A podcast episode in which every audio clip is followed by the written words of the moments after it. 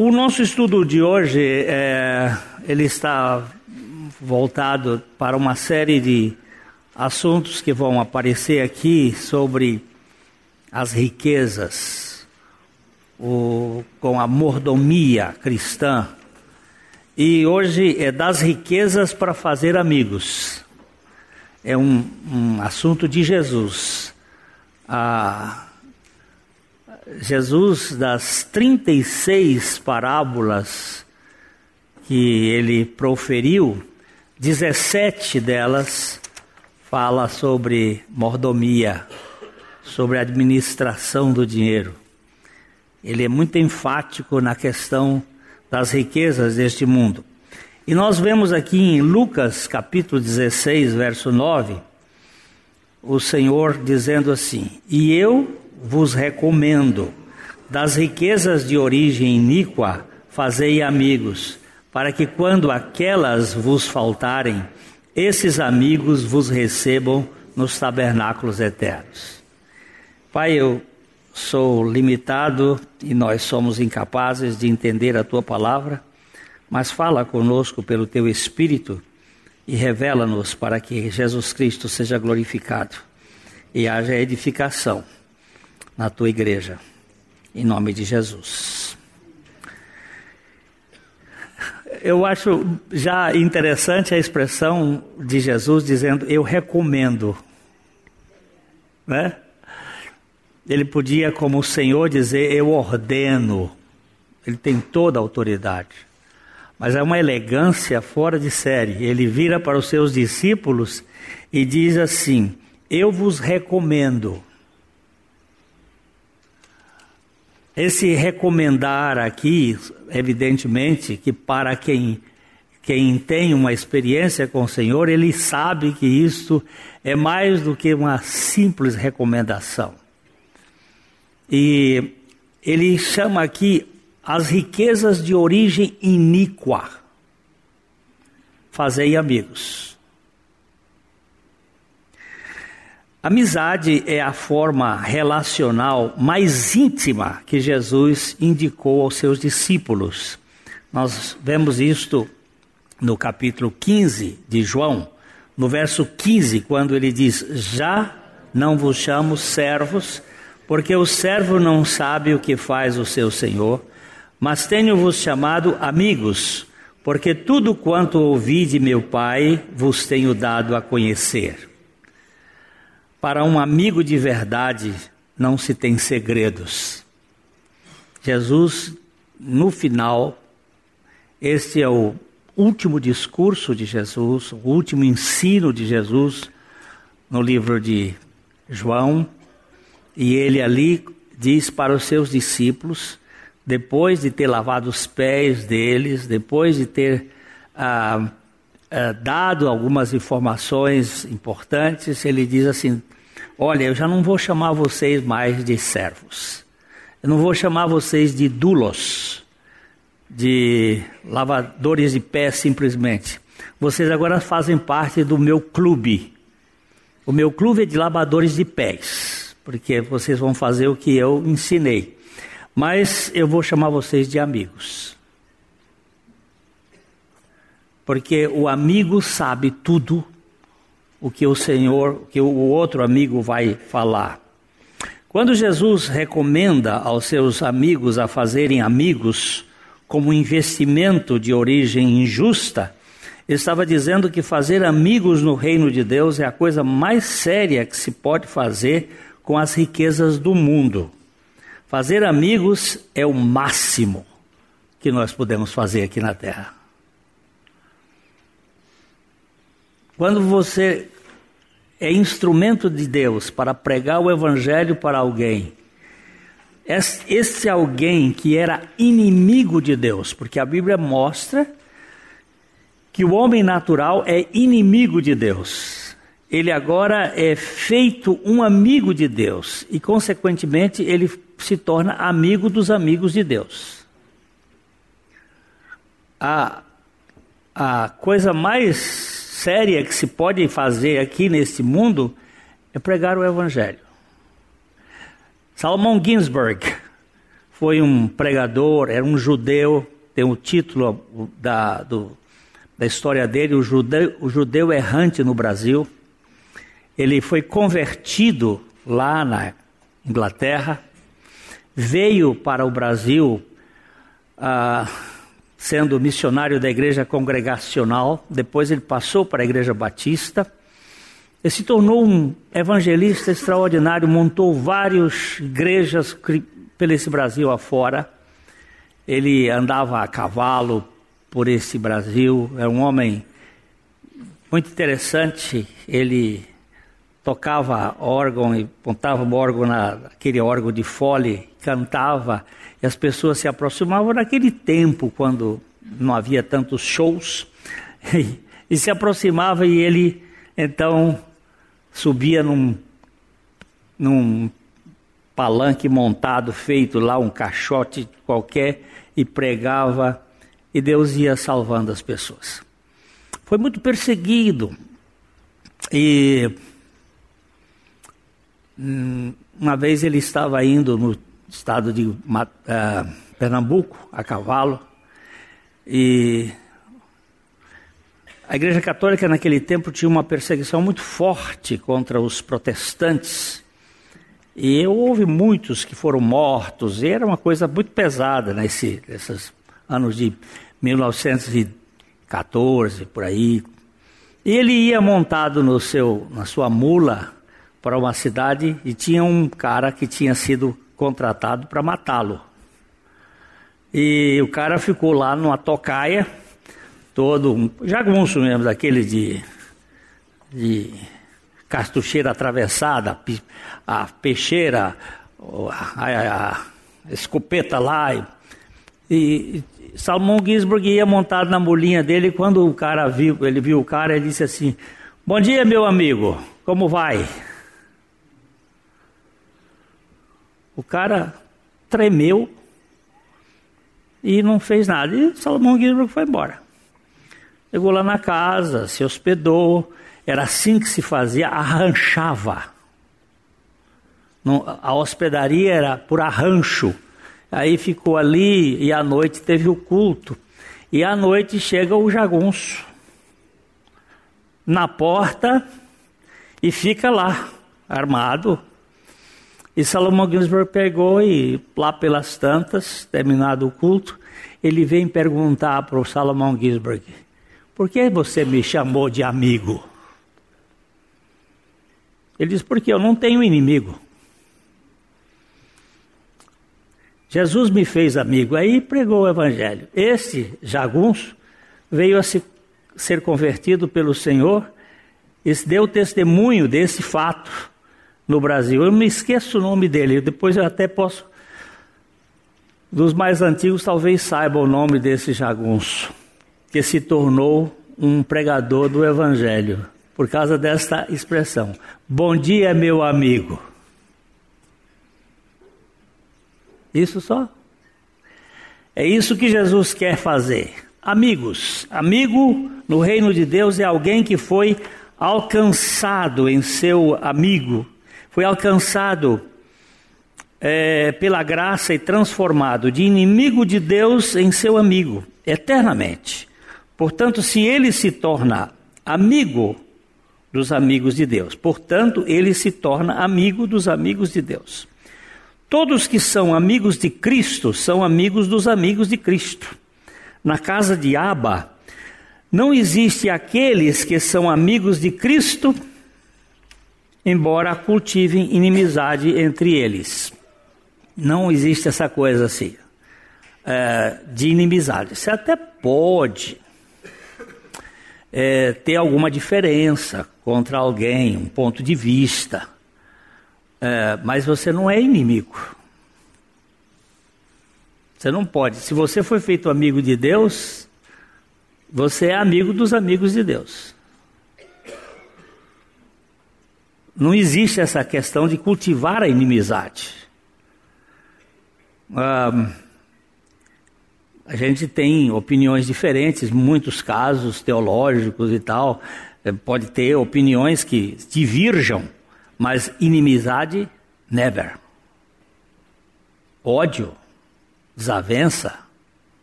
Não. A riqueza no mundo tem uma origem iníqua.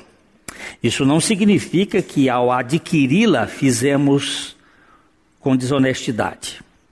Muitos armazenam suas riquezas de modo fraudulento, mas isso não quer dizer que todos que acumulam riqueza fazem de má fé ou dolo. Porém, as riquezas, por mais bem adquiridas que sejam, têm uma origem iníqua por trás. Se não houvesse o pecado, não haveria riquezas particulares, pois tudo seria de todos. Mas por causa do pecado, a origem das riquezas ficou contaminada pelo egoísmo. Toda riqueza, por mais honesta que seja, tem uma origem pecaminosa. Mesmo assim, nós podemos usá-la de modo legítimo para os fins mais elevados. A origem da riqueza. Jesus disse: das riquezas de origem iníqua. Não significa que ela tenha sido adquirida de modo iníquo, mas que a origem da riqueza. Entendeu? Ou está sendo complicado? Se não houvesse o pecado, a iniquidade no mundo, tudo seria de todos. A igreja primitiva até tentou fazer isto. Quando houve a conversão e o Pentecostes, eles até tentaram fazer uma espécie de ah, cooperativa de consumo. Trouxeram todos os recursos e puseram juntos mas parece que a coisa não deu certo, porque mais tarde Paulo vai trazer dinheiro da Grécia, da Caia, para ajudar os crentes de Jerusalém, porque eles consumiram tudo e não produziram nada.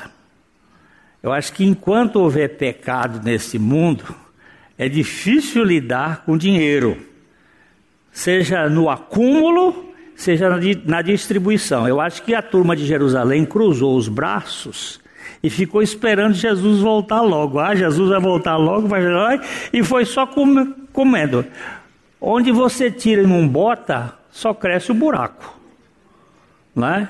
E aí houve uma falência, a, a coisa. Então é uma, um trabalho tremendo você mexer com dinheiro, porque o órgão, o órgão mais sensível do crente é o bolso.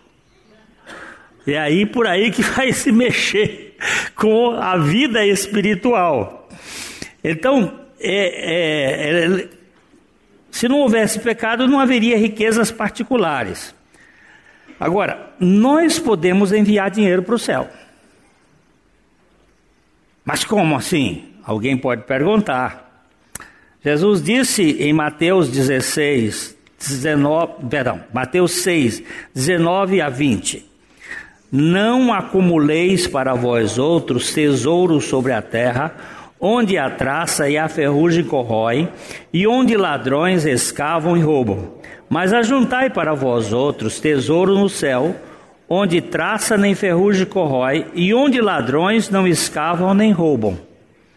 Como podemos ajuntar tesouro nos céus? Fazendo amigos. Tem que abrir a conta lá. Mas é, é ó, fazei amigos com as riquezas de origem iníqua. Tudo que nós investirmos. Quando eu compro pela internet os livros que vão me ajudar a estudar a Bíblia, eu estou investindo na tarefa da pregação do Evangelho para poder ser mais adequado, tenha melhor compreensão dos fatos. Uh, Spurgeon, para citar aqui, Spurgeon, ele tinha 10 mil livros na biblioteca dele. Spurgeon lia um livro de 500 páginas em duas horas com uma capacidade de mais de 70% de gravação imediata. Para mim, ele era um fenômeno, foi um gênio que Deus botou aqui na terra.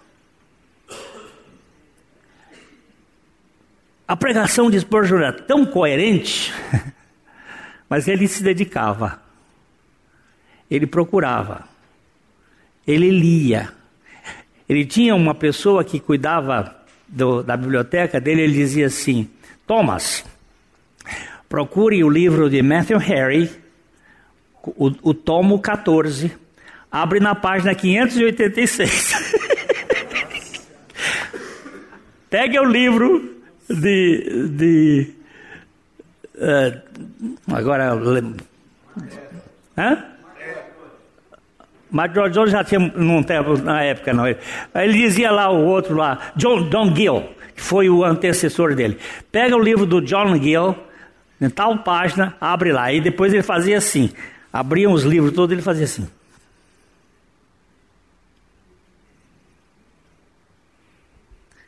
Pegava o texto bíblico e comparava e ia para o púlpito. Cheio do Espírito Santo. Era uma benção. Mas investia. E investia.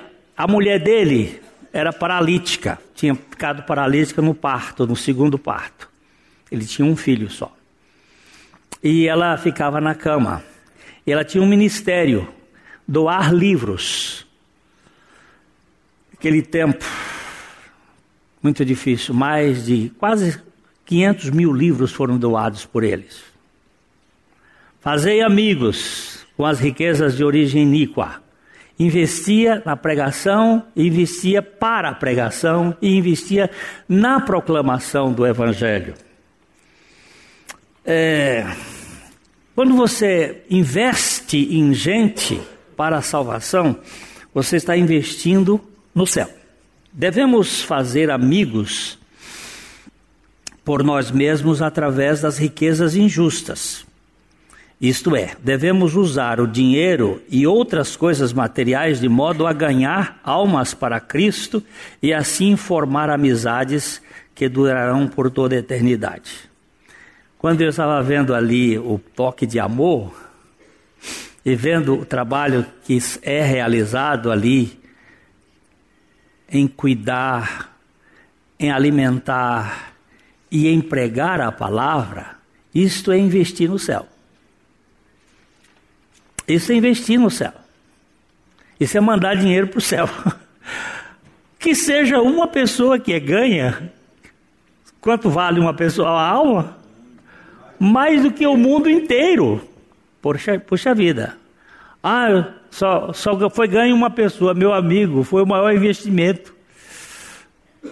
Para você ter uma noção, eu vi um economista dizer, você me desculpa eu dar esses dados assim, mas um economista estava dizendo que o PIB, o PIB mundial é superado pelo PIB é, pelo PIB ilegal, imoral é, e informal, que não é, que não passa. O PIB mundial é superado pelo PIB imoral e ilegal uma vez e meia. Vocês sabem por que compram um jogador por 600, 500 milhões 800 milhões de euros, porque compra, esse dinheiro não é limpo, ele é limpado. Esse dinheiro é sujo, isso vem da droga, isso vem do crime, isso vem, isso vem da, da, das, das armas, da guerra. Esse dinheiro não é limpo, esse dinheiro é ilegal. Mas eles investem. Hoje se investe no futebol milhões para o entretenimento das pessoas. Hoje se investe milhões em um, um, um, um piloto de Fórmula 1, ganha esse dinheiro em geral. Tem dinheiro limpo no meio, mas em geral é dinheiro sujo,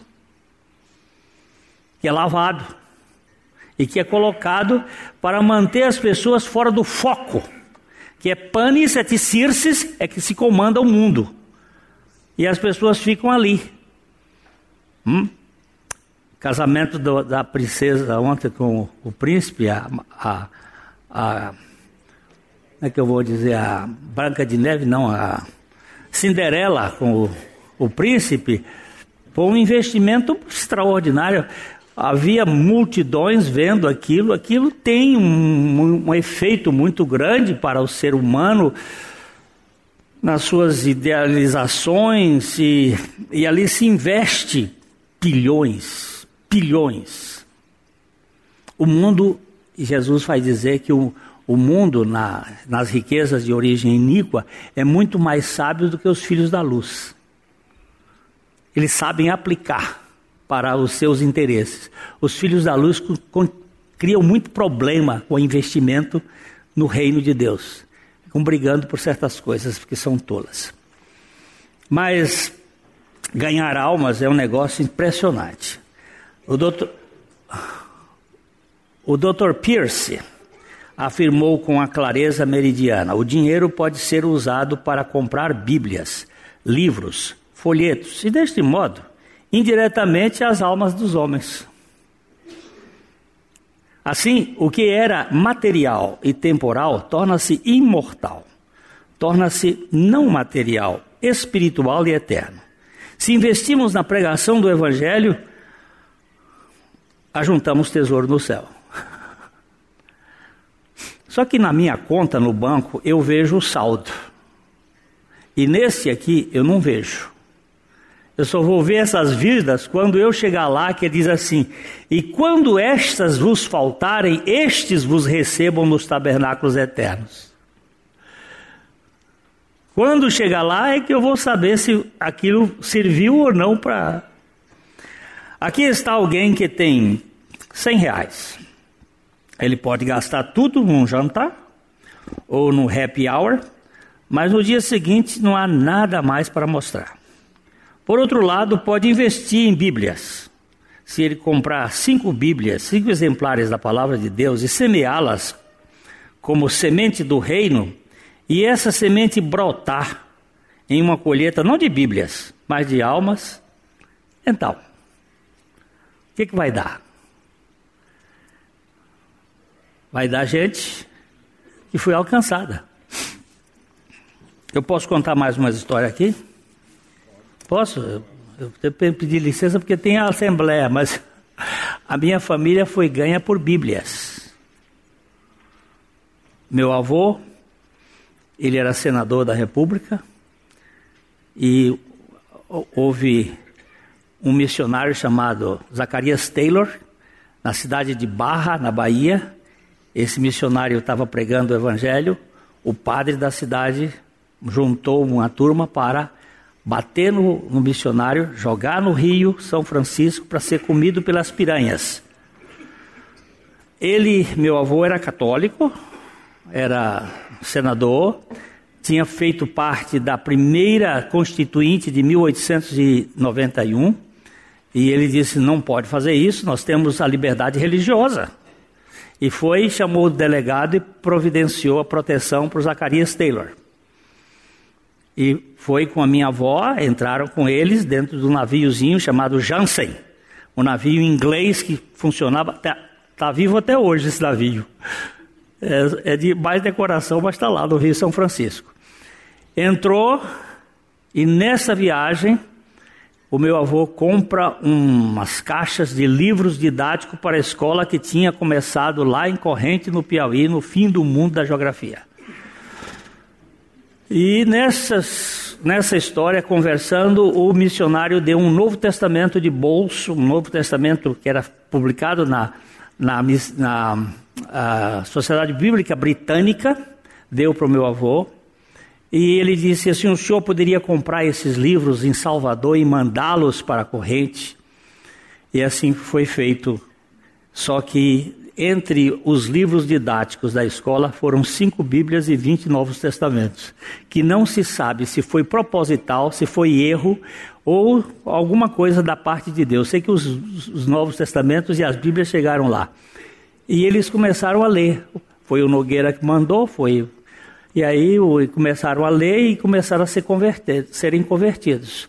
E quando o vovô voltou lá, três anos depois, encontrou a família crente. E o Novo Testamento que ele ganhou estava guardado na bolsa, na capanga dele, que ele usava, aqueles Antigamente os viajantes não tinham bolsas de mão, era uma espécie de capanga, estava lá, ele não, nem tinha apanhado para ler. Aí ele ficou na fazenda durante três meses lendo o Novo Testamento e Deus o salvou, ele e minha avó. Minha avó era luterana, mas não era salva. Porque você está na igreja não significa que você é uma nova criatura. Mas foi a Bíblia. Bíblia.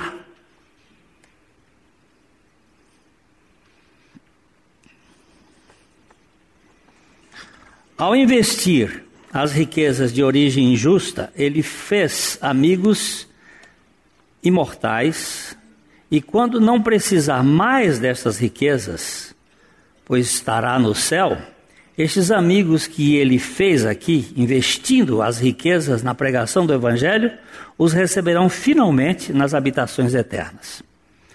Os ensinamentos de nosso Senhor, pela sábio investimento das das posses materiais, mostra que podemos participar da bênção eterna de homens e mulheres. Podemos nos certificar de que quando chegarmos céu, ao céu, haverá uma comissão de boas-vindas dos que foram salvos por meio das ofertas e orações que promoveram a pregação do Evangelho. Essas pessoas vão nos agradecer dizendo: Foi você que investi, que investiu para que eu esteja aqui. Pensa nisso. Essa é uma frase que eu copiei do Dr. MacDonald. Quando você chegar no céu, vai ter alguém dizendo assim: Você. Não sei como é que ele vai saber, mas se os caras hoje, por, por meio do, do WhatsApp aí, esses troços, sabem coisas de a gente que a gente nem sabe. Outro dia eu estava vendo um, um, irmão dizendo que ele foi a Curitiba não sei quantas vezes e foi marcado todos os lugares em que ele foi, onde ele parou, tudo estava marcadinho. Então ele sabe, por que, que o cara lá do céu não vai saber e vai dizer assim: ó, oh, você, você aplicou. Eu não estou dizendo que a gente tem que só pensar em evangelização. Nós temos a família, nós temos que cuidar do nosso bem-estar, nós temos de tudo isso que Deus nos dá, mas temos que aprender a investir nas riquezas de origem iníqua. O homem geralmente é mordomo de Deus, e em outro sentido, e de outro modo, Israel foi mordomo de Deus, colocado na vinha de Deus para cuidar da lei, das promessas, das alianças, da adoração. Mas em tudo Israel foi encontrado desperdiçando seus bens. Precisamos ter cuidado com a mordomia. Para Paul S. Rees, mordomia não é o ato de deixar uma gorjeta sobre a mesa de Deus. É a confissão de uma dívida impagável contraída do Calvário. Não somos donos de nada aqui, não levamos nada daqui, senão as vidas que foram ganhas para Cristo com a aplicação das riquezas de origem injusta. Alguém me disse um dia, algum tempo atrás, assim: Ah, esse programa Café e Fé aí está só gastando dinheiro da igreja. Eu não vejo vantagem nele.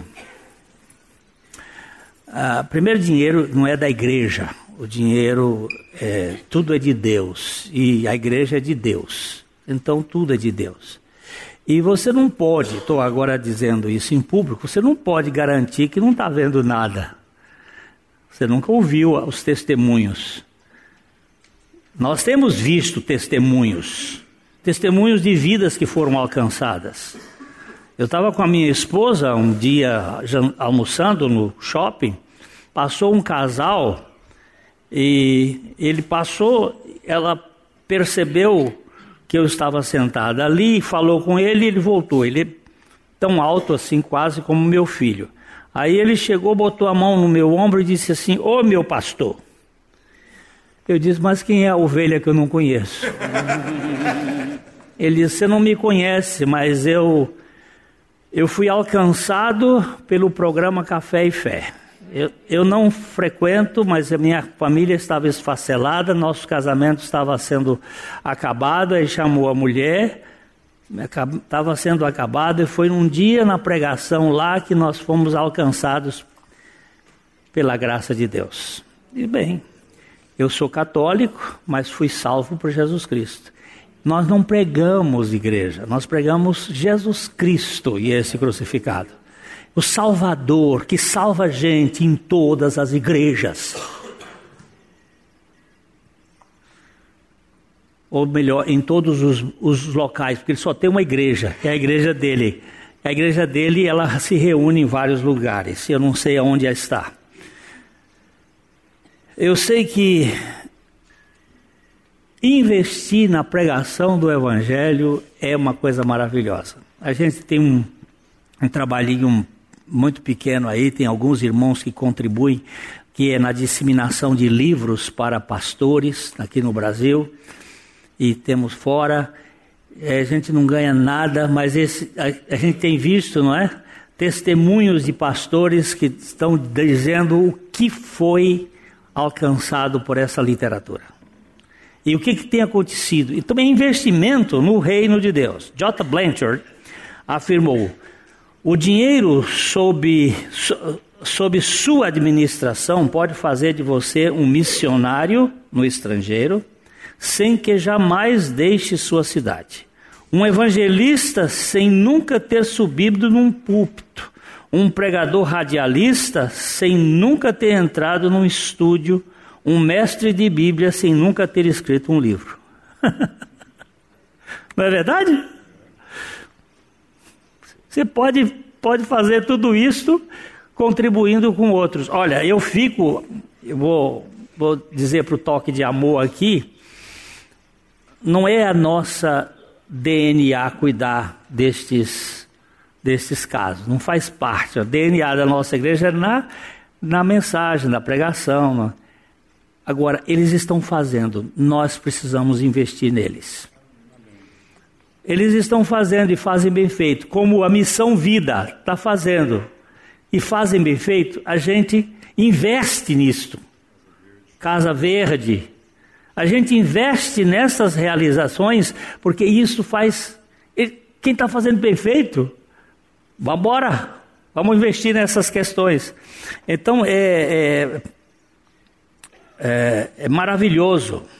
Jesus falando da administração dos recursos, ele diz em Lucas capítulo 16, os 10 e 11: Quem é fiel no pouco, também é fiel no muito. Quem é injusto no pouco, também é injusto no muito. Se, pois, não vos tornastes fiéis na aplicação das riquezas de origem injusta, quem vos confiará a verdadeira riqueza? Você vê, o menininho tinha duas moedas. No tempo que moeda valia alguma coisa, e ele estava vinha com as duas moedas assim, brincando com elas essa é de Deus, essa é minha, essa é de Deus, essa é minha, essa é de Deus, essa é minha. De repente, uma caiu e caiu dentro do bueiro.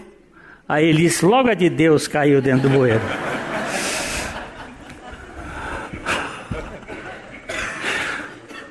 É assim que muita gente faz, né? Logo a de Deus que caiu no bueiro. Ah, quem é fiel no pouco também é fiel no muito. Um dia alguém disse assim: Ah, eu queria ganhar muito dinheiro, porque se eu ganhasse muito dinheiro, eu daria muito dinheiro para a obra de Deus. Digo, você é um safado. Você não dá nem o do pouco que você tem, que você vai querer dizer que vai dar do muito. Deixa de ser criador de caso. Você acha que se você tivesse muito, você ia ser contribuinte assim? Conversa. Alguém diz que a graça não torna a contribuição do cristão, diz que a graça não torna a contribuição do cristão na obra de Deus algo opcional. Mas também não pode ser algo obrigatório. Não é um mero dever, mas puro e santo ato de amor e prazer. É possível dar sem amor, mas é impossível amar sem dar.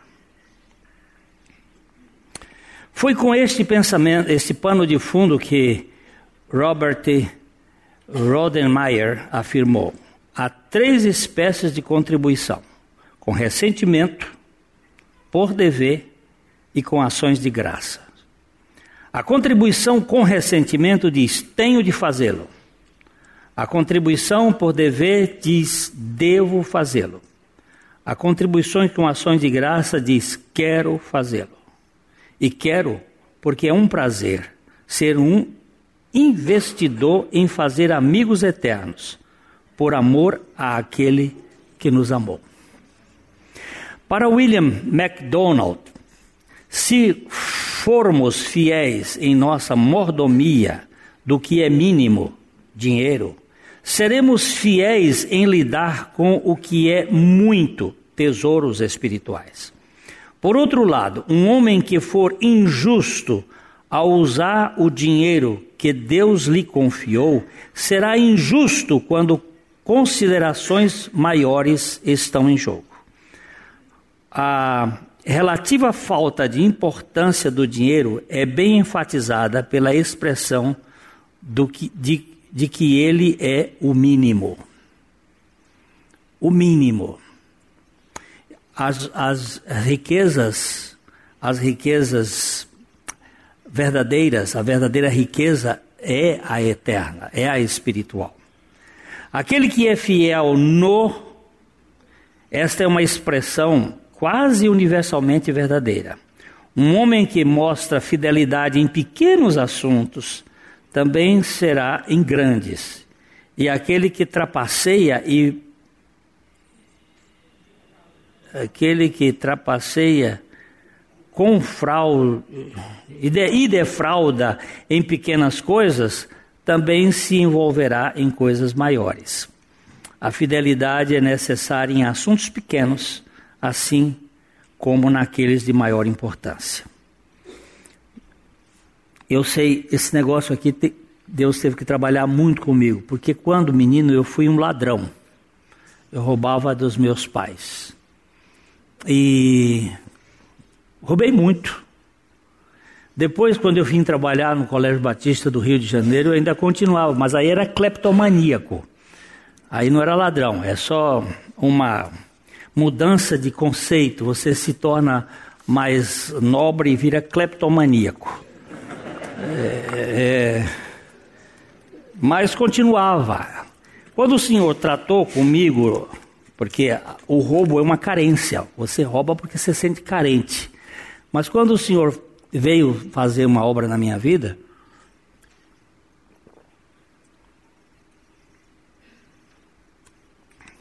a fidelidade virou assunto da flor da pele. É uma coisa tão sensível que às vezes eu olho assim, os trocados que voltam, eu quero deixar. Não, não, isso não é meu. Não quero levar vantagem de nada. Eu já tenho toda a vantagem do mundo. Está aí. Então, o Senhor trabalha com essas coisas na vida da gente, que é uma coisa impressionante. Jesus mexe mais nessa questão, aqui em Lucas 16, 12. Se não vos tornaste fiéis na aplicação do alheio, quem vos dará o que é vosso? o que, que é alheio? O que, que é alheio? Tudo nesse mundo é de Deus, então tudo é dele, é, é o alheio. E o que, que é vosso? É o próprio Deus que ele nos deu. Ah, o, o, o conjunto outro que cantou aquele cântico, Emanuel, é muito lindo, mas Emanuel é um Deus que viveu conosco até a cruz. Depois da cruz, não é mais Emanuel depois da cruz, é Cristo em vós, a esperança da glória. Ele mudou de posição, de estar ao lado, para estar em nós. Agora é Cristo em vós, a esperança da glória. Isto isto é um must. Emmanuel foi a revelação extraordinária do Deus que se torna imanente, ele era transcendente, se torna imanente, se encarna, fica conosco, vai para a cruz por nós, nos leva a morrer com ele, morre a nossa morte, ressuscita e vem morar dentro de nós. Pode ser coisa maior? E aí ele vai nos colocar na posição de fidelidade é? o, do nosso, que é ele e nós. Esse versículo distingue entre o que é do outro e o que é seu. Tudo que temos, nosso dinheiro, nosso tempo, nossos talentos, pertencem ao Senhor e devemos usá-lo para Ele.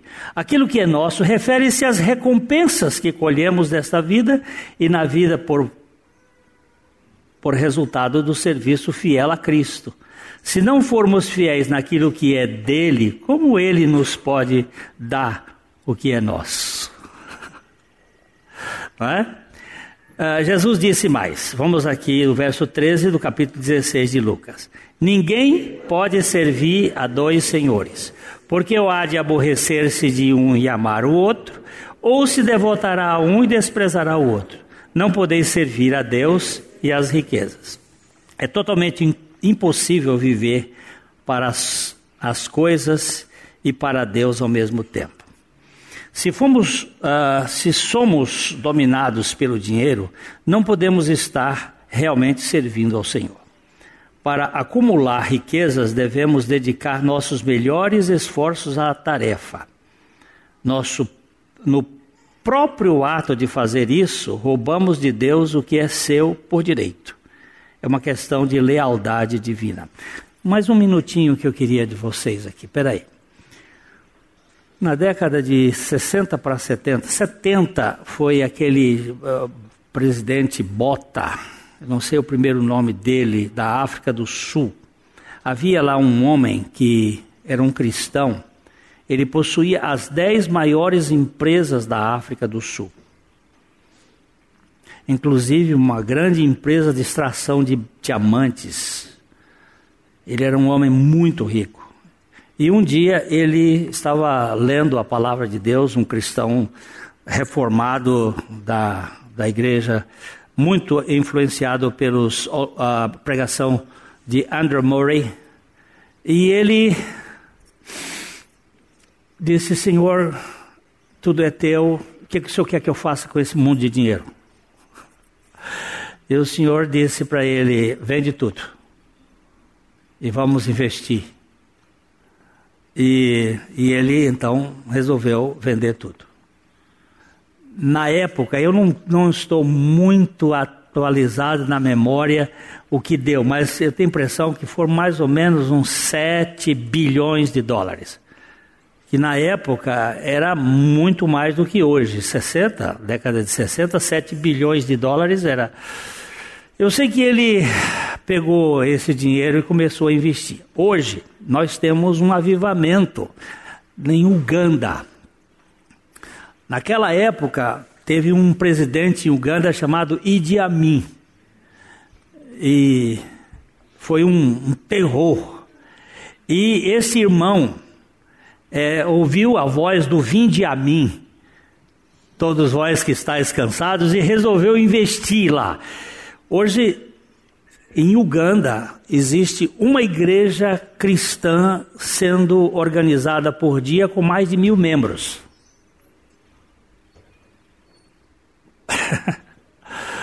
Tem um avivamento acontecendo lá. E este irmão, ele investiu pesado. Ele foi, ele investiu muito nos um, gideões internacionais, na publicação de livros de Bíblias. E o dinheiro foi descendo, os milhões foram descendo, os bilhões foram descendo. Aí chegou um ponto que ainda sobrou muito dinheiro e ele disse: Senhor, e esse mundo de dinheiro aqui, o que, que eu vou fazer? E o Senhor disse para ele assim: vá comprar terra e plantar uva. Ele foi, plantou, começou a plantar uva e comprou alguns vinhedos e fez vinho e uvas para vender. Quando ele morreu agora, já no, nos anos 2000, ele era mais rico do que ele era quando ele começou a, a, a fazer a distribuição. Ele construiu hospitais. Não sei se vocês se lembram do navio Dulos. Alguém aqui viu falar navio Dulos? Oh, a gente sacudindo a cabeça. Era um navio criado aqui no mundo e ele foi financiador desse trabalho. Ele tinha um navio próprio dele que ele ia com os missionários para a África e tinha um avião, tinha um heliporto, tinha, uh, ele levava gente para ir pregar o evangelho. Ele nunca pregou. Eles faziam só duas coisas: orava e contribuía. E Deus fez. E quando ele morreu, ele, os aviões descem na fazenda dele para pegar a uva e levar para a Europa. E, e os vinhedos também especiais. Porque Deus não quer nos empobrecer, porque Jesus já foi pobre para enriquecer a muitos, mas para que nós sejamos generosos na contribuição e não miseráveis, não pão duros, ficando com medo se eu investir no reino de Deus, como é que vai ser? Nós não pregamos aqui é, é, é, ideia de exploração de pessoas, mas queremos conhecer os programas de Deus e o que Ele tem prometido na Sua palavra para nos ensinar a ser contribuintes de verdade e não simplesmente, como disse uh, aqui atrás, botar uma gorjeta na mesa de Deus. Quando os motivos, deixa eu ver se eu estou aqui. Quando os motivos são misturados, as decisões não são. Quando os motivos são misturados, as decisões não são imparciais. Onde estiver o nosso tesouro, aí estará o nosso coração. No esforço para ganhar as riquezas, estamos perdendo a vida. É completamente impossível servir a Deus e a Mamon ao mesmo tempo. Mamon chama tudo o que temos clama tudo que temos e somos. Nossas noites, nossos fins de semana, o tempo que deveríamos estar dando ao Senhor, Mamon, ao nos dar algo, nos consome a vida. Os verdadeiros discípulos de Jesus Cristo, em relação ao dinheiro, devem ser previdentes, mas não acumuladores devem trabalhar e ganhar, não apenas para ter o, e o, usufruto deles, mas também para investir na salvação das almas. O grande investimento dos filhos de Deus no mundo é fazer amigos para a eternidade. É verdade que ganhamos a vida pelo que recebemos, mas vivemos a vida pelo que damos, ensinava Don Hulse. A alma generosa prosperará. Vamos lá? Provérbios 11, 25: A alma generosa prosperará, e quem dá a beber será descedentado. E depois, Provérbios 11, 30: O fruto do justo é árvore de vida, e o que ganha almas é sábio. Alguém disse que dinheiro é como estrume, amontoado fede, espalhado aduba e enriquece o solo. Aquilo que nos torna ricos espiritualmente neste mundo não é o que ajuntamos, mas o que espalhamos e doamos para ganhar vidas para o reino de Deus. Ok? Que o Senhor nos ensine e que nós não sejamos. Mas isso, olha, gente, não o que estamos falando aqui não é para motivar ninguém a dar por interesse. Ah, eu contei essa história desse milionário que fez isso, agora eu vou fazer também. Olha, não entra nessa paranoia, não, que você pode perder tudo e depois vai me culpar que, que foi a pregação do pastor que fez isso. Não, por favor. Mas isso é com Deus, é você e Deus que estão, que tem que trabalhar com ele. É? É, e é chamado. Deus chama e coloca nas pessoas essas questões, ok? A Livraria PIB Londrina procura selecionar cuidadosamente seus títulos e autores a fim de oferecer um conteúdo alinhado com o Evangelho de Jesus Cristo. Bíblias, livros de teologia, devocionais, literatura infantil, biografias, comentários bíblicos e muito mais. Dispomos também de um acervo de CDs e DVDs das mais de 5 mil mensagens ministradas na primeira Igreja Batista em Londrina. Visite a Livraria PIB Londrina e conheça ainda mais. Livraria PIB Londrina, de segunda a sexta, das 13h30 às 18 horas. endereço na Avenida Paraná, 76A, próximo ao Calçadão, bem no centro de Londrina. Ligue para 3372 8921 ou acesse o site www.livrariapiblondrina.com.br.